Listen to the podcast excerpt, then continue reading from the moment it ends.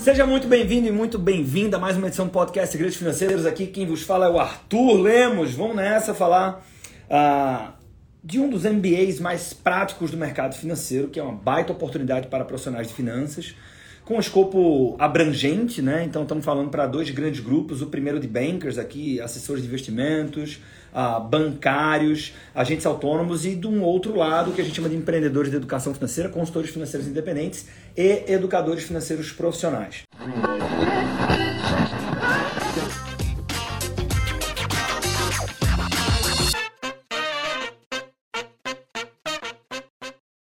Tem uma característica muito, muito relevante do MBA, do jeito que ele foi desenhado, que é o tempo necessário para você concluir o MBA.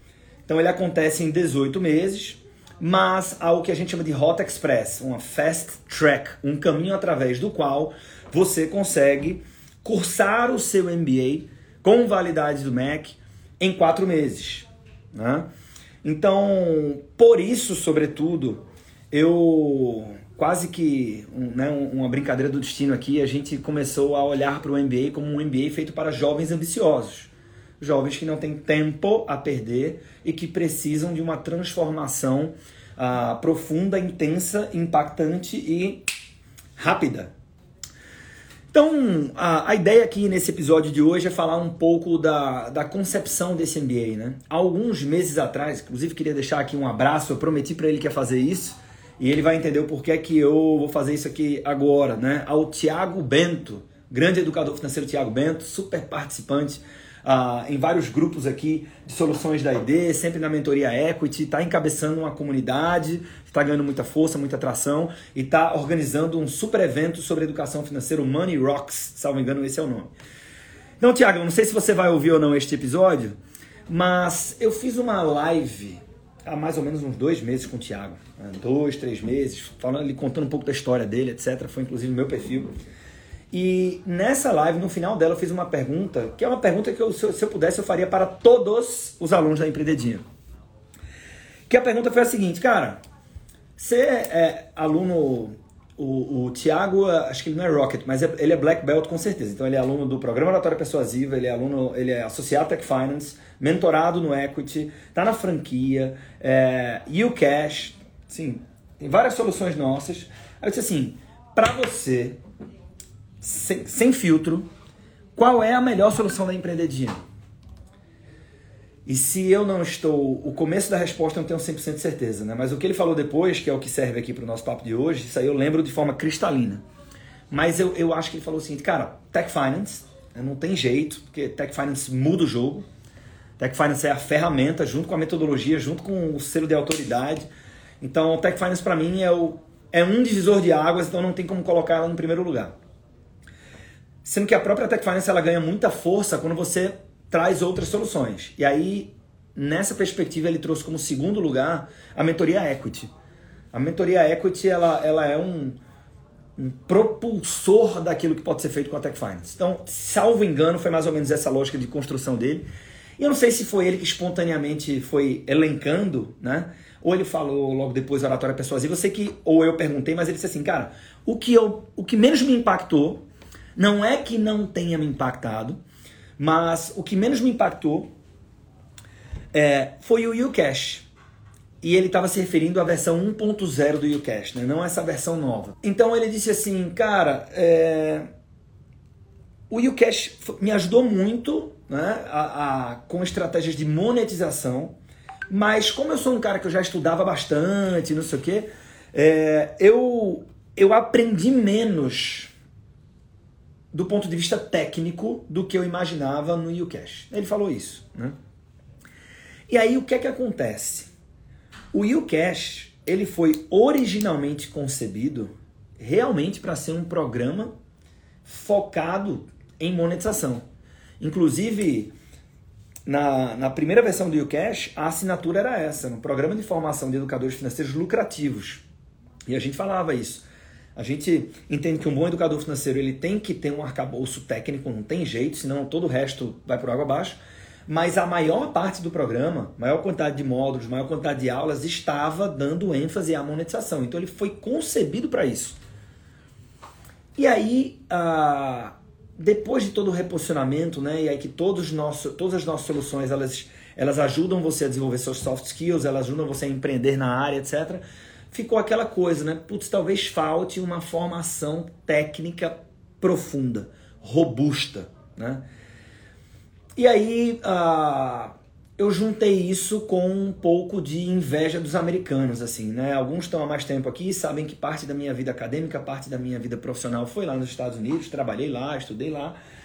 E é, eu via que o conceito da pós, o conceito do MBA lá, era um negócio assim, para representar um marco na trajetória profissional de alguém, né? A decisão do MBA não era assim, ah, vou fazer uma pós para ter uma... Não, era uma, era uma decisão de vida, né? E, e, e, a experiência do MBA era uma experiência que fazia com que você consegui, é, é, é, conseguisse se aproximar da sua melhor versão profissional, que é justamente ter um embasamento prático muito forte e ter um embasamento acadêmico também. Né? Porque quando você tem um viés acadêmico bem é, é, direcionado e você trabalha isso, a sua capacidade de abstração é muito maior, você é, tem patente, a, a patente traz autoridade, ela traz destaque. E no viés prático, é onde você realmente aprende a ganhar dinheiro de verdade. Agora, quando você junta essas duas coisas, você se aproxima do seu estado, que a gente chama de sua melhor versão, é, e que tem até um gráfico chamado curva de excelência, que eu vi na faculdade de administração, que ele mostrava justamente isso. No eixo vertical, a academia, no eixo horizontal, a prática, e a excelência é justamente a junção dessas duas coisas. Então, é, no Money Heroes do ano passado, por exemplo, né, eu falei disso. No, no, eu apresentei o ecossistema do empreendedor da educação financeira no final do Money Heroes. Né, e tinha lá MBA. Isso já, já estava mapeado há algum tempo. É, sendo que faltava alguma coisa. Faltava o produto que iria atender a necessidade do Tiago Bento. Ele falou, cara, eu aprendi a ganhar dinheiro com vocês. Mas só que no UCash, que é onde eu imaginava desenvolver esse arcabouço técnico, eu aprendi menos tecnicamente do que eu esperava. E na verdade não é uma falha do UCash. Até no lançamento do UCash 2.0 agora, é, o foco continua sendo monetização. Né? Inclusive a gente não tem entrega técnica no UCash. Né? É, não tem mais no UCash 2.0, ele não é sobre a formação técnica do profissional. Ele é sobre a capacidade de colocar os seus produtos de pé e ter os seus primeiros clientes. Qual é o produto, então, que assume essa responsabilidade? É justamente o MBA. Não é justamente o MBA. E se faltava alguma coisa, parou de nos incomodar quando a gente cruzou com a Academia Rafael Toro. Né? Porque a gente tinha essa capacidade de trabalhar os soft skills, as habilidades é, de, de, persuasão, comunicação, oratória, vendas, é, é, é, é, de fazer o seu negócio dar certo, de ser promovido. Muito bem, né? E a academia Rafael Toro, eu olhei para todo o mercado e para mim foi um sim muito óbvio. Essa é a turma que tem a melhor didática para que você tenha segurança técnica. E a segurança técnica pode ser utilizada para várias coisas para passar numa prova de certificação ou para que você inclua isso nas suas entregas profissionais. Então a gente uniu forças, lançamos o MBA. Essa altura você deve ter visto, porque falamos disso em vários canais. Mas ah, o que é que eu queria fazer aqui nesse episódio do podcast de hoje? Eu queria passar pelas cinco grandes verticais, né? E, e, mergulhar, não é discernir aqui sobre o conteúdo programático, mas mergulhar nos temas, e eu acho que isso vai ser muito útil, porque existem algumas pessoas que estão ouvindo ou que vão ouvir esse episódio até depois da abertura do MBA. Né? Então, mesmo que quisessem participar do MBA, não vão nem conseguir. Né? Eu tô, nós vamos publicar isso. Eu estou gravando na sexta-feira, 18 horas, vamos publicar isso 19, 19 30 né? E na segunda-feira, dia 13, às, dia 13, 10, 11, 12, 13, às 7 horas da manhã, a gente vai abrir as inscrições. São 50 vagas. E a nossa, o nosso sentimento aqui é que em poucos minutos a gente vai ter essas 50 vagas, é, já, a turma já vai lotar. Então, tem muita gente que vai ouvir esse episódio aqui é, depois da segunda-feira. Né? Ou seja, mesmo que queira participar, não vai poder participar do MBA. Mas por que, que eu estou gravando ele? Por um motivo muito simples. Passar por esses temas dá clareza do que você ah, deveria ou poderia, né? claro que no limite é sempre uma decisão sua, buscar de conhecimento, caso você queira é, fazer o que o Tiago Negro falou no Money Heroes ano passado. Né? É, então, explicando, o que é que o Tiago Negro falou? Ele disse assim, ele trouxe, ele trouxe uma palestra feita para educadores financeiros e consultores financeiros dependentes. Conteúdo que você não encontra dele na internet. Né? Então ele fez pra gente e um, um desses conselhos, a palestra dele foi mega elogiada, foi muito boa. Né? Ele realmente entregou, assim, abriu os bastidores. E uma das coisas que ele falou foi: não seja um educador financeiro groselha. O que é isso? Né? É, como a educação financeira é uma pauta que muita gente desconhece ou é leiga no assunto, né? é, você consegue chamar a atenção de um grupo de pessoas se você souber muito, muito, muito pouco. Né? Porque no limite, quando que eu tenho um aluno ou um mentorado? Sempre que tiver alguém que sabe um pouco mais sobre outra pessoa num determinado assunto, de um lado essa pessoa quer ensinar e essa quer aprender. Né? Sendo que instruir alguém financeiramente é de uma responsabilidade muito grande. Porque se você muda a vida financeira de uma pessoa, você muda a vida dessa pessoa como um todo e às vezes da família dela. Então, é, é, é necessário que o profissional de finanças ou a pessoa que queira trabalhar com finanças como consultoria financeira, mesmo que seja um plano B na sua vida, que você esteja ciente para essa responsabilidade. E por que, que eu estou colocando isso? Né? E, e, que certamente foi esse o motivo pelo qual o Tiago Negro levou isso para a palestra. Tem muita gente que estuda pouco, não tem conhecimento, sabe algo e já chega dizendo que sabe tudo e tal, e vende consultoria e, e, e, e dá é, direcionamentos sobre a vida financeira do outro sem ter segurança. Então, porra, isso é um crime, né? E, beleza, o pior, o maior prejudicado talvez seja o cliente na ponta, mas antes dele mesmo é ruim para você enquanto profissional. Então foi isso que o Thiago Negro bateu. Disse assim, cara, não seja um educador financeiro groselha. Né? É, se comprometa a ir atrás. Você não tem que ser dono da razão. Você não é o Google. Mas sempre que houver uma pergunta que você não sabe a resposta, tenha humildade de reconhecer isso, mas se comprometa a buscar essa resposta. Né? Se conecte com pessoas boas. Esteja sempre buscando mais conhecimento e tal. Beleza. Então, eu vou fazer um paralelo com isso. Ah, e antes, parêntese aqui. Parêntese. Estou gravando um episódio desse podcast em junho de 2022. No ano passado, em novembro, nós fizemos a primeira edição do Money Heroes. Tá? É, a primeira edição do Money Heroes foi um sucesso, não só o Thiago Negro estava lá, o Ramiro Gomes Ferreira estava lá, meu sócio, o Renoir Vieira, o Marco Badia, tinha a turma de comunicação também, meu amigo Guto Galamba, o Strider estava lá, é... Tinha muita gente boa. Né? Vou sair falando o nome de todo mundo aqui para não cometer o para não, não, esquecer ninguém. Né? Embora eu tenha comentado alguns aqui. O Money Heroes, e foi um evento memorável. Eu não recebi um único feedback é, de todo o evento, pós-evento, de um participante sequer que não ficou positivamente impactado. Inclusive, muitas pessoas dizendo que aquele final de semana foi é, é, é, crucial para tomar decisões importantes, como pedir demissão de emprego, decidir viver da educação financeira, voltar a acreditar no negócio, tudo isso. O Money Heroes desse ano, senhoras e senhores, semana que vem a gente vai começar a divulgar, começar a colocar o save the date. Vai ser no final de outubro. Serão dois dias imersivos, dia inteiro, Recife, e vai ser pelo menos três vezes mais impactante do que o do ano passado. Pode registrar. Então, você que esteve no ano passado, já se prepare para a segunda quinzena de outubro. Não vai ser em novembro, vai ser em outubro. Vim para Recife porque vai valer muito a pena. Não só os palestrantes que vêm, ridículo, mas pela experiência também. Né? Isso é um negócio muito bacana, a gente vai preparar com muito carinho. Fecha parênteses, fecha parênteses. Volta para o que o Tiago Negro falou. Ele disse: não seja um educador financeiro groselha. O que, é que seria o, oposto desse educador financeiro groselha? É alguém que tem segurança técnica. E o que, é que seria o estado da arte do oposto desse educador financeiro groselha? É um multi-especialista. Né? Então, eu estava até na terceira aula da série Banker da X, que foi a série onde a gente é, apresentou o nosso MBA para o mercado.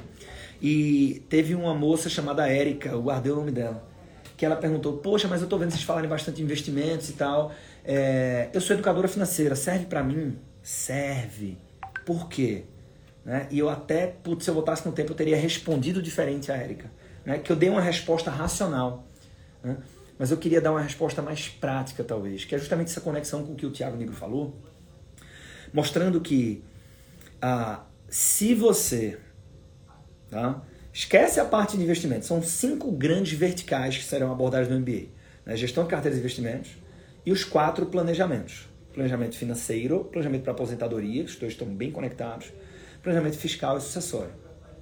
Então, por mais que você, educador financeiro, 90% do seu tempo, quando você se relaciona com seus clientes, nas suas palestras, etc., esteja dentro de planejamento financeiro, barra planejamento financeiro e planejamento para aposentadoria, se você consegue, eu não vou vender consultoria de investimentos, mas eu consigo dialogar sobre esse assunto. Né? Eu não vou ser um especialista em fiscal nem sucessório, mas eu consigo transitar por ele. Você é um multi-especialista.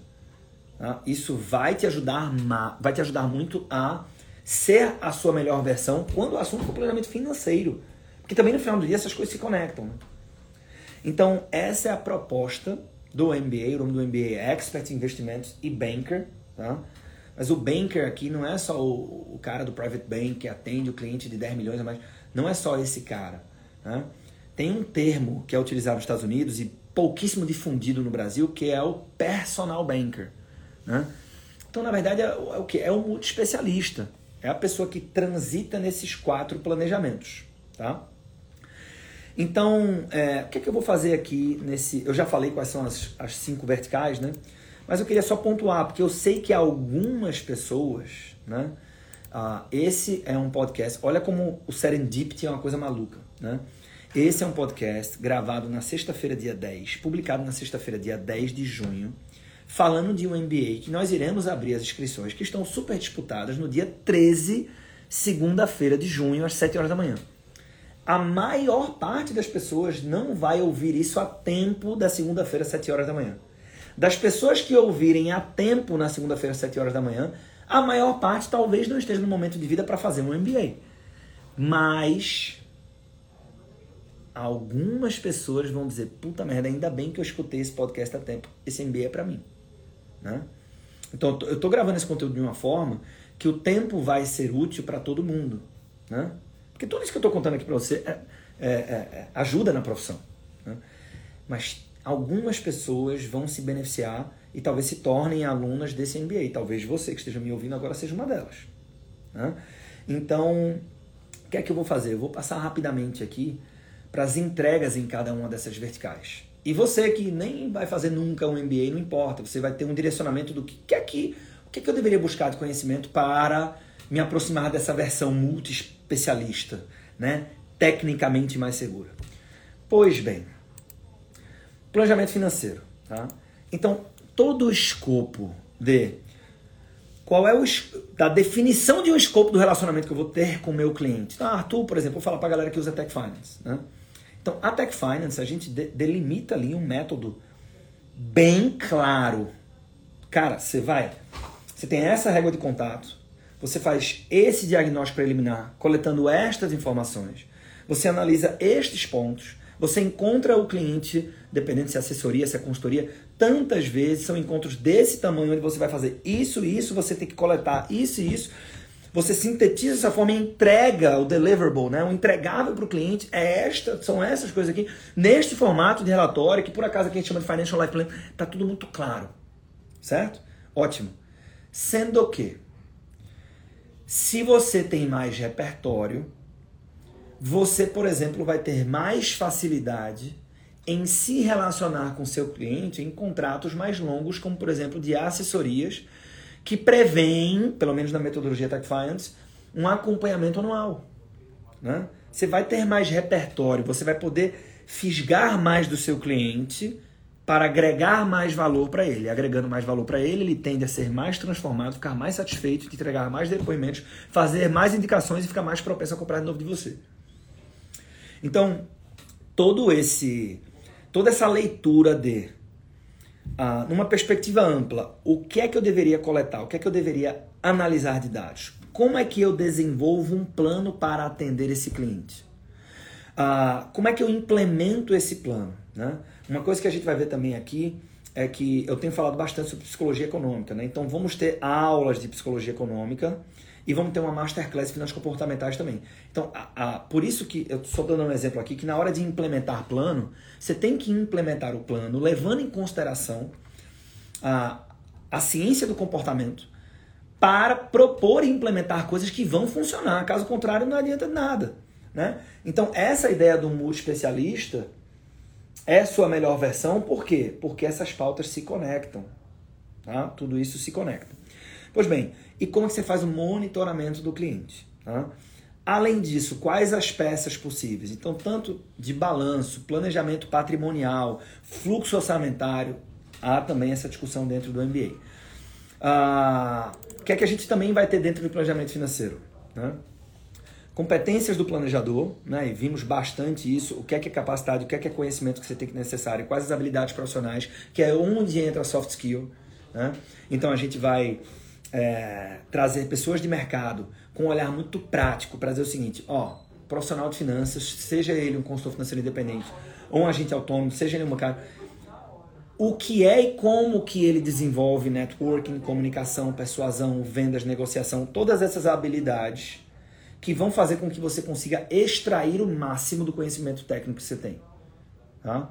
Então, Arthur, eu não vou fazer o MBA. Ótimo. Então você agora está consciente do fato de que estas coisas podem te ajudar na tua jornada e no seu ritmo você vai buscar esse conhecimento, né? Claro, se fizer sentido para você, estou compartilhando para você como que a gente fez o desenho do MBA, que por sinal é, foi muito, está sendo bastante elogiado, inclusive por profissionais de peso do mercado.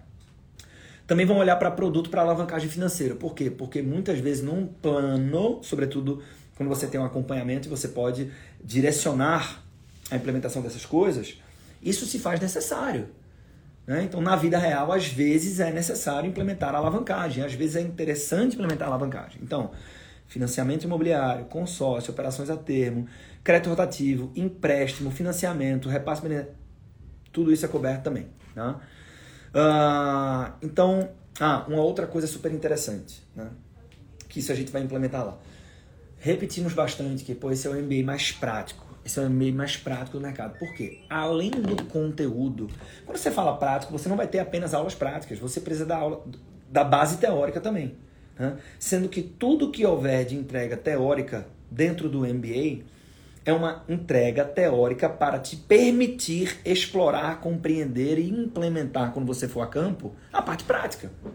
Porque essas coisas se conectam. Por isso, toda aquela tese da curva de excelência. Né?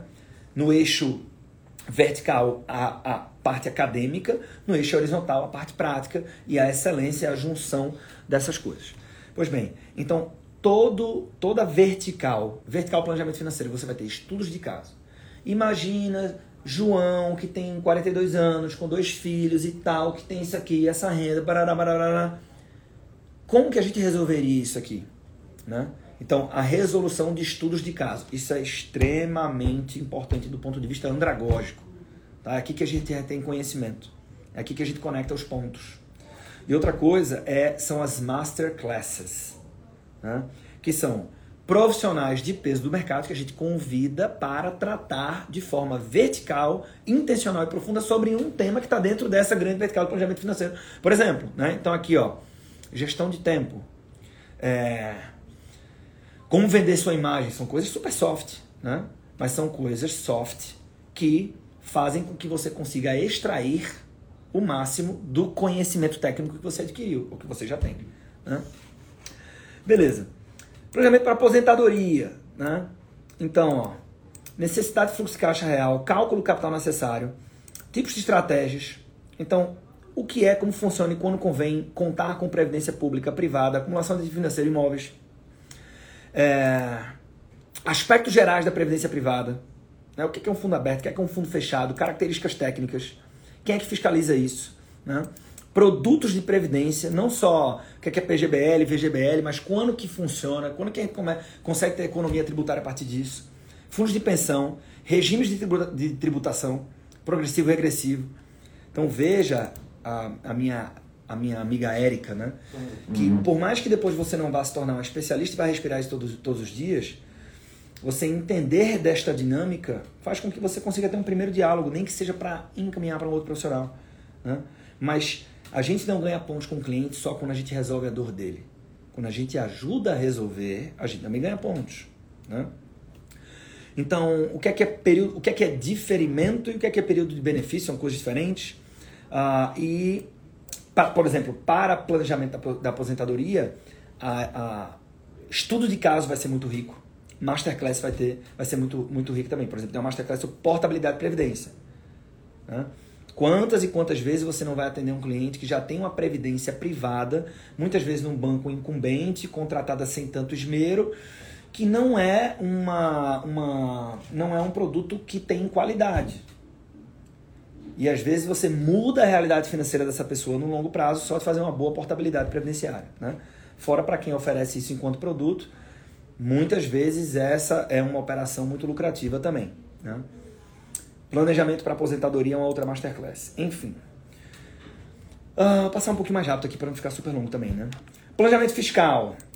Então tem toda uma parte conceitual, né? o que é, que é conceito de tributo, o que é, que é ganho capital, o que é, que é rendimento, sistema tributário nacional, ah, os princípios tributários de tributos, isenções, tributação sobre rendimentos, tributação em ganho de capital, espólio, é, um outro spoiler, não spoiler, é espólio, spoiler.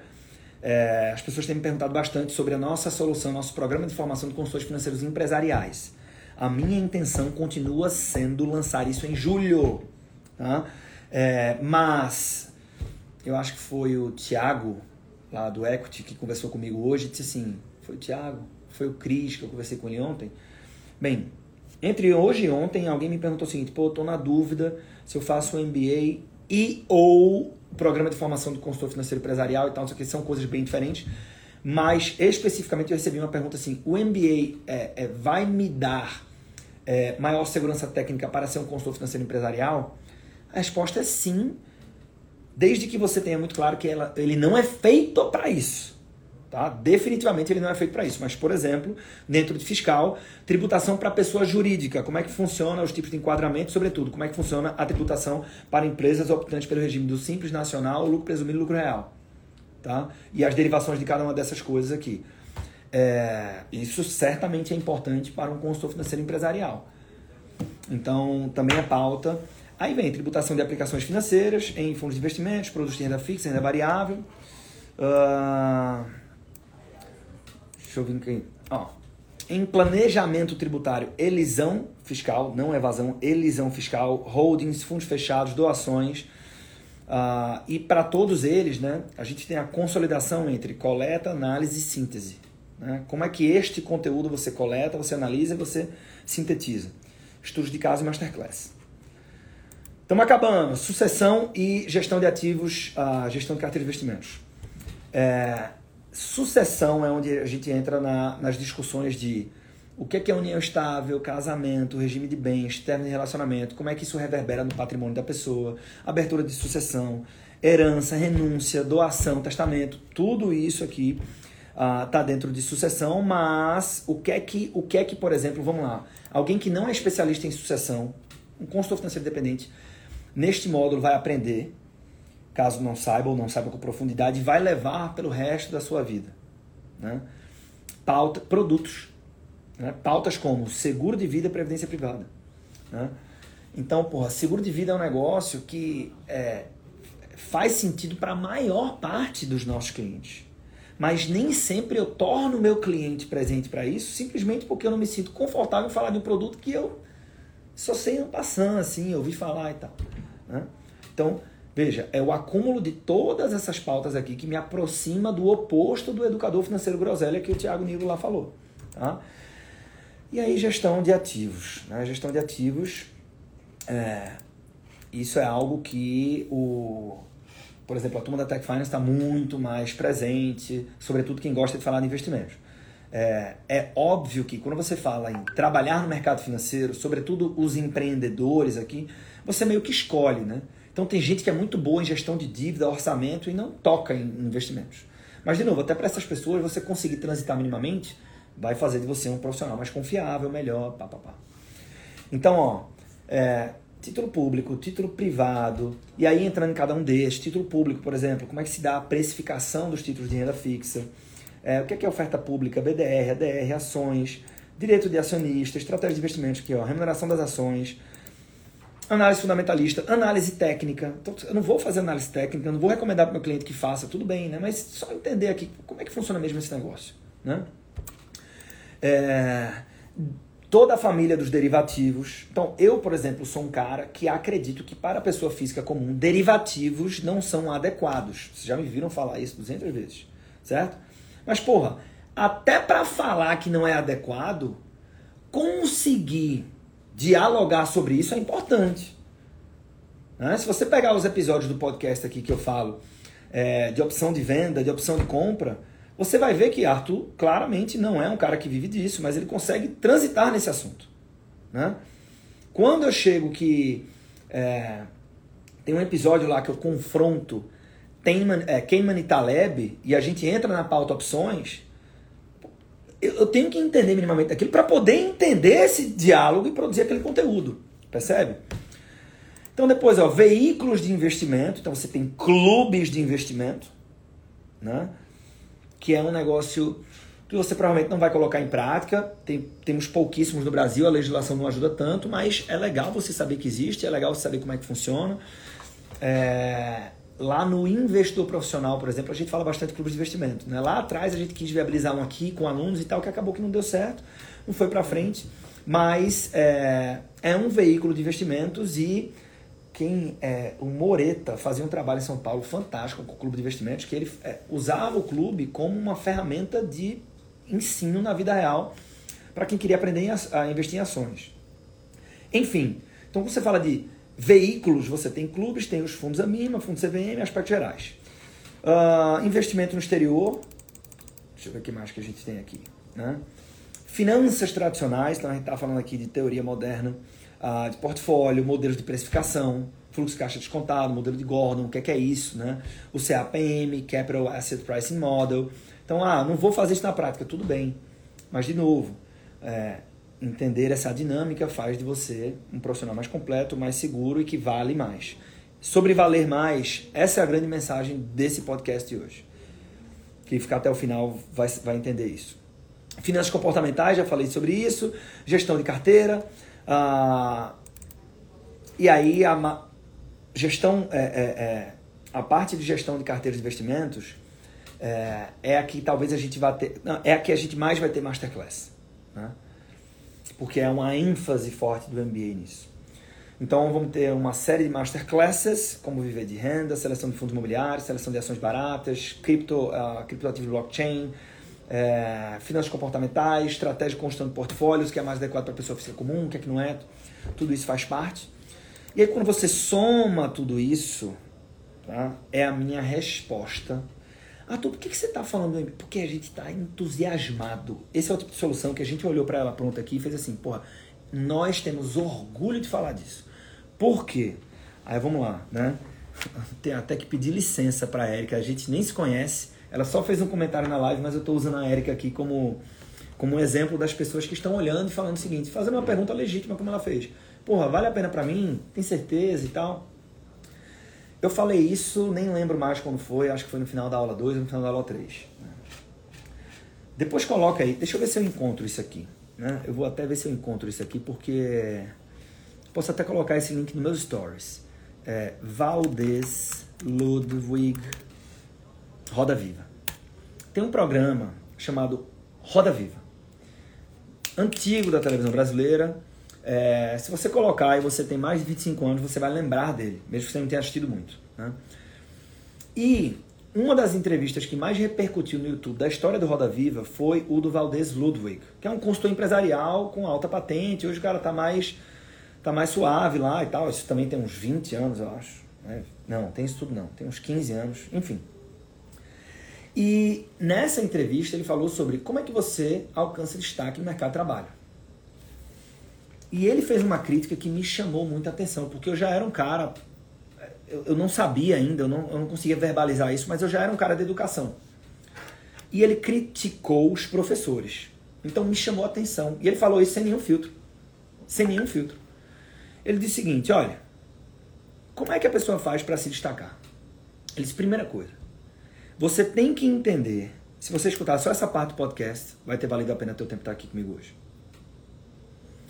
Você tem que entender que as pessoas do mercado de trabalho não ganham pela importância delas. Esse é o erro número um de todo mundo que quer ter uma renda maior, quer ser promovido, não é promovido, não tem uma renda maior. Sim, às vezes você está numa empresa que não é bacana, que não valoriza as pessoas e que não importa o que você faça, ela não vai te reconhecer.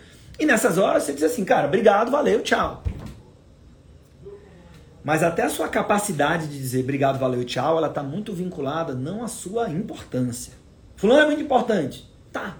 Mas o mercado de trabalho não valoriza, ou pelo menos não é a primeira coisa que ele valoriza no, no sentido de reconhecer, sobretudo financeiramente, a importância. E ele deu o exemplo dos professores. Ele falou: a passeata dos professores, professores públicos, passeata. Eu quero aumento. Eu quero aumento. Tá, mas você quer por quê? Não, porque o que a gente faz é muito importante. A gente cuida das crianças que são o futuro do país. Tudo bem, realmente. É não há, talvez não, não tenha nada mais importante do que isso. Mas por que você quer aumento? Porque eu quero. Mas por quê? Porque eu quero. Você tem que me dizer o que você quer. Quanto que você vale? Essa é a provocação dele. Quanto que você vale? E aí ele desenvolve dizendo o seguinte: o quanto você vale não está vinculado ao que você quer, porque você é importante. Está vinculado ao quão raro você é.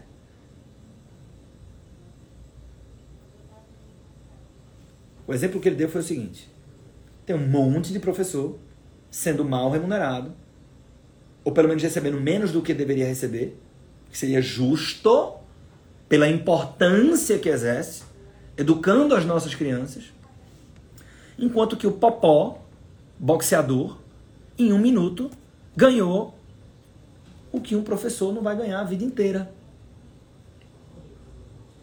O Popó só tem um. O professor tem muito. Ele fala desse jeitinho aqui. Pode assistir. Coloca aí. Valdez, W-A-L-D-E-Z, Ludwig. L-U-D-W-I-G. Valdez Ludwig Roda Viva. É o primeiro link. Você ver, ele fala desse jeito assim. Chega e incomoda um pouco. Mas é uma verdade dura. E, sobretudo se você se permitir ter uma perspectiva menos é, envolvida nessa análise, que dói, ele tem, ele tem razão. Pelo menos Faz sentido o que ele está colocando ali. Então, qual é a defesa dele? As pessoas crescem a partir da sua raridade, não da sua importância. Arthur, o que é que eu faço com isso? Eu busco intencionalmente. Eu não vou tirar dali, não. Não vai dar pra ver daí. Mas não, não é nem um antifrágil que eu queria. Foi iludido pelo acaso. Tá ali. Então, ó, eu não posso depender só do aleatório, de estar na empresa certa, no momento certo, no dia que. Não dá para depender, porque o aleatório, por definição, eu não tenho nenhuma gestão sobre ele. Deixa ele agir. Deixa eu fazer a minha parte. Para na hora que ele chegar, eu explorar o máximo das oportunidades que o aleatório vai trazer para mim. Beleza? Que fazer a minha parte. Sobre a minha parte, eu tenho gestão. Então o que é que eu faço? Eu busco intencionalmente construção de elementos de raridade para quem sou eu no mercado de trabalho. Tem coisas que, velho, cara, o que esse cara faz aqui ninguém faz. E aí você tem raridade junto com importância.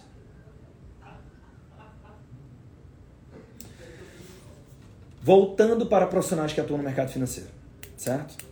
Por exemplo, muitas das pessoas que vão se matricular no MBA são bancários.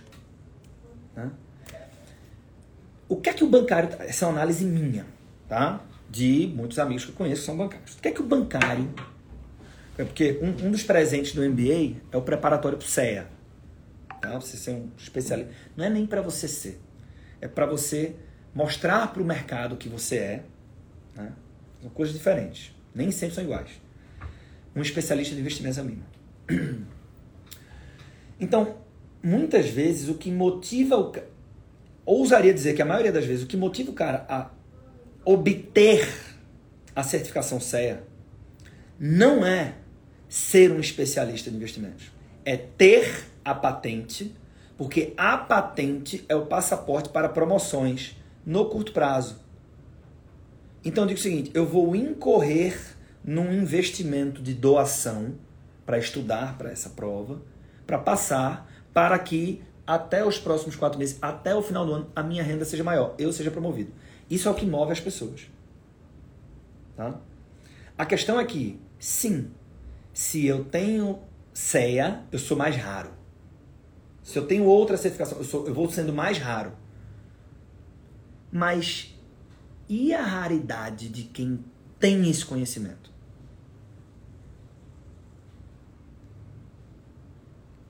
Porque na hora que você tem, você vai tirar a certificação se for importante para você. Se não for, você não tira. Tudo bem. Faz sentido? Veja, a pessoa que tem o conhecimento, ela fala o seguinte: opa, eu acho que isso aqui é importante para mim. Eu vou ter que estudar um pouco, porque tem a questão de se preparar para uma prova, não é só ter o conhecimento, todo fala muito disso. E você vai tirar. Mas onde que eu estou querendo chegar na raridade verdadeira? A raridade perene a raridade que não é apenas uma promoção de curto prazo, por mais que seja importante. É a raridade que vai comigo. É a raridade que vai fazer as pessoas olharem e falar: pô, esse bicho é desenrolado, né? O cara não consegue traduzir exatamente o que é. É diferente. Esse cara eu não quero perder de jeito nenhum. Se esse cara pedir para sair, eu faço a contraproposta. O que é que desperta isso? O que é que desperta a sensação no seu superior, no banco, na corretora, onde for, é, ou do seu cliente, se você é independente, de que, cara, não, não, aqui não perco, não. Cara desse aqui, não, é, a pessoa não consegue nem explicar, né? Mas onde que está a diferenciação a ponto de dizer é raro? Do meu ponto de vista, não é só no título. Então você tem um tripé aqui. Primeiro estágio, Quantas pessoas conseguem? Aí você que está me ouvindo, você pode pensar o seguinte: eu sou educador financeiro, quero ser educador financeiro. Pronto, olha para outros educadores financeiros. Se você é um consultor independente, consultor financeiro independente, sou consultor financeiro independente, sou um consultor tech finance, pronto, eu conheço mais 300. Quantos? Aí você vai fazer essa comparação que eu vou fazer.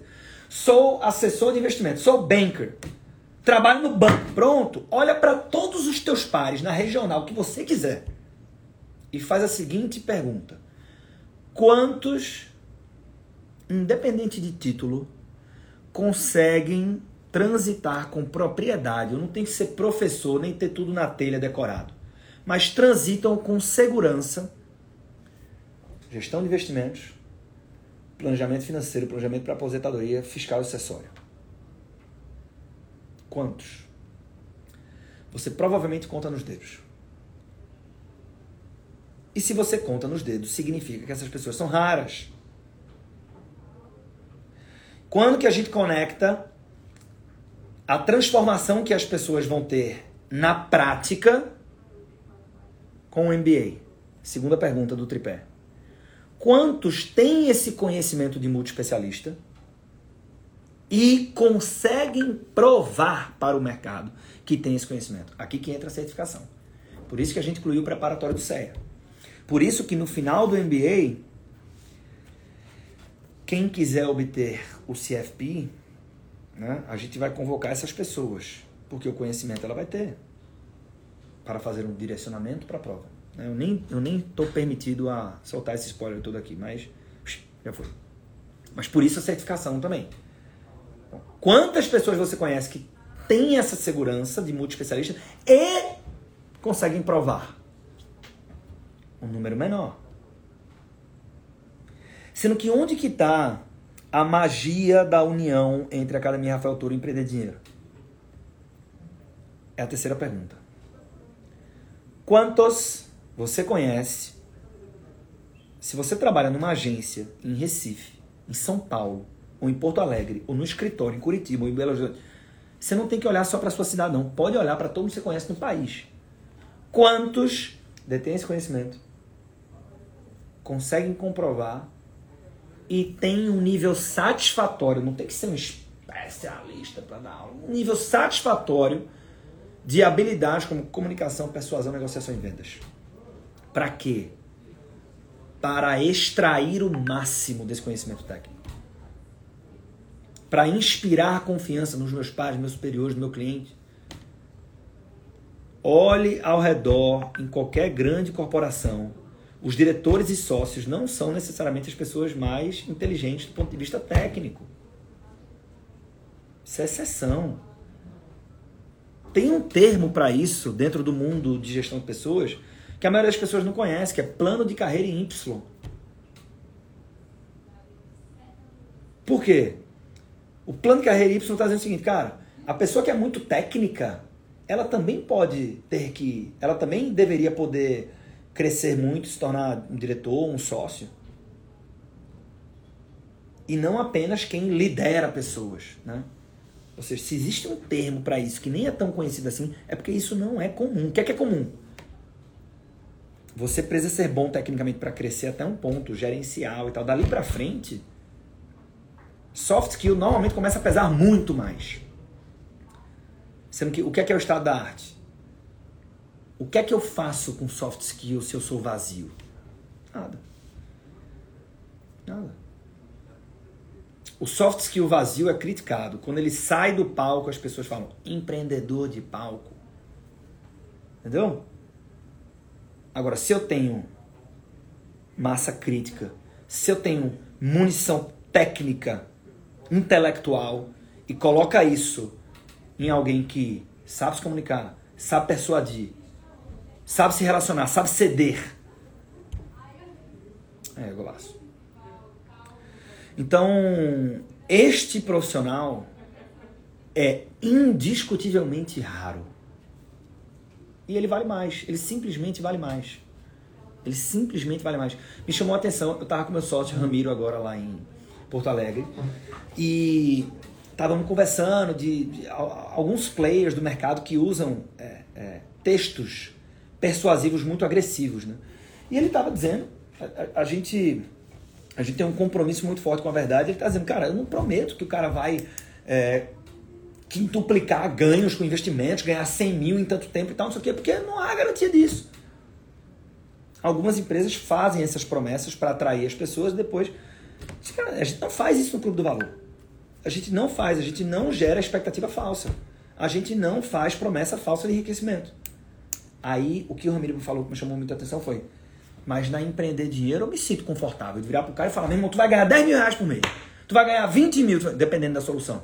Por quê? Porque é trabalho, porra. Porque eu vi acontecendo, porque rola. Aí eu me sinto confortável, aí eu me sentiria confortável de fazer é, textos mais agressivos. Vem pra cá agora. É por isso que a gente colocou uma série lá, Banker da X, que na verdade é a promessa do MBA. Em pouco tempo, você vai mudar a sua realidade de renda. Por quê? Porque isso é uma consequência.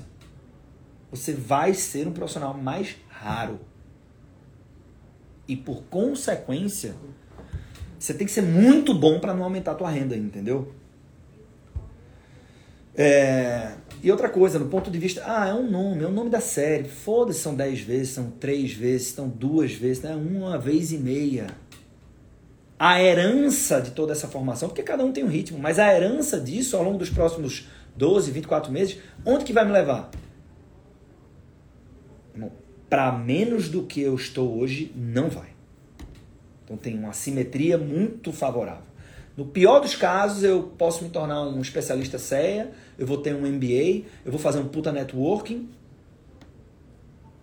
No melhor dos casos, eu mudo de vida. É, agora, qual é o grande problema, problema entre aspas, não deveria ser um problema, de um MBA clássico? É que um MBA clássico, ele dura é, 18 meses. 18 meses de trabalho. Né? Tem uns que são 12 e tal.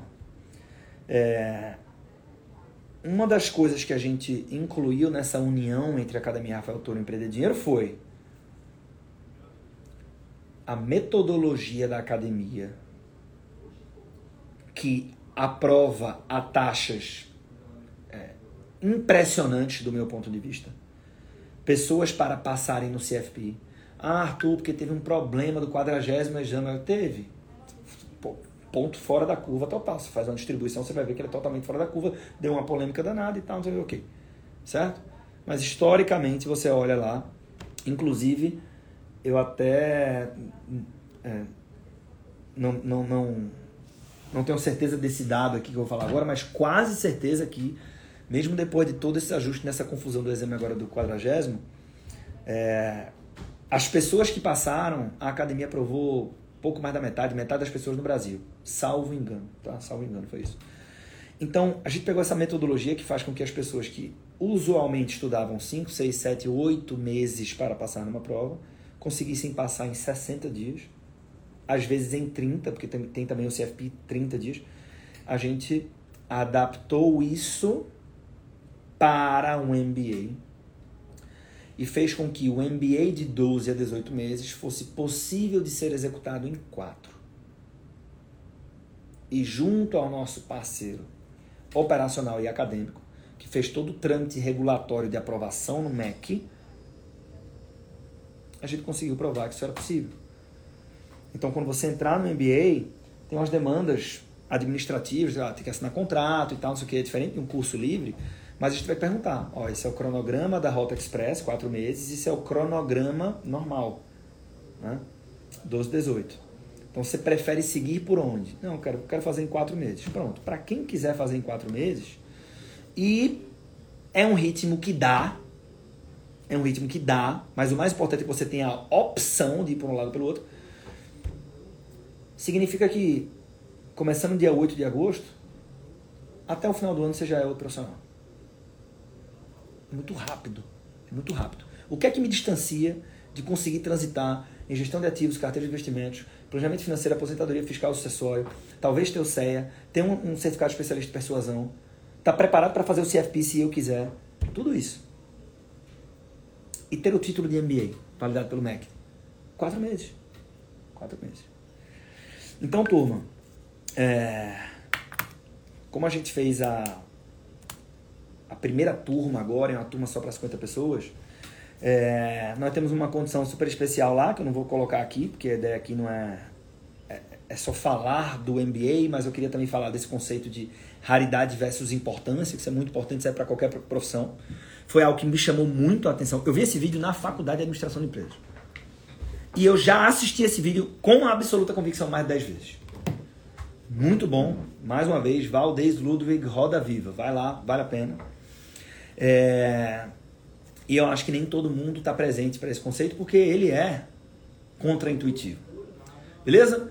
A quem interessar, posta. Se você estiver ouvindo isso aqui antes da segunda-feira, às 7 horas da manhã, cola comigo, me manda uma mensagem lá no Instagram. Que se você tiver alguma dúvida, eu vou ter prazer em te responder a tempo. É, aos que já sabem que vão participar, Papo Real tem eu não sei se são 500, 600 pessoas no grupo de pré-escrito, porque eu passei o dia todo hoje preso em reunião, já deve estar caminhando para umas 600 pessoas, mas é uma galera que está muito consciente. E são 50 posições, então vai, sim, vai acabar bem rápido. É, então fica aqui a sugestão para realmente colocar despertador. Dessa vez é bem importante, bem necessário se você quiser ser uma das 50 pessoas. E não vamos nunca esquecer que trabalho duro vale a pena. Beleza? Então, esse foi um episódio um pouco mais longo. Espero que você tenha aproveitado. Fico feliz se você ficou até aqui. E espero encontrar contigo também no próximo episódio do podcast Segredos Financeiros. Forte abraço.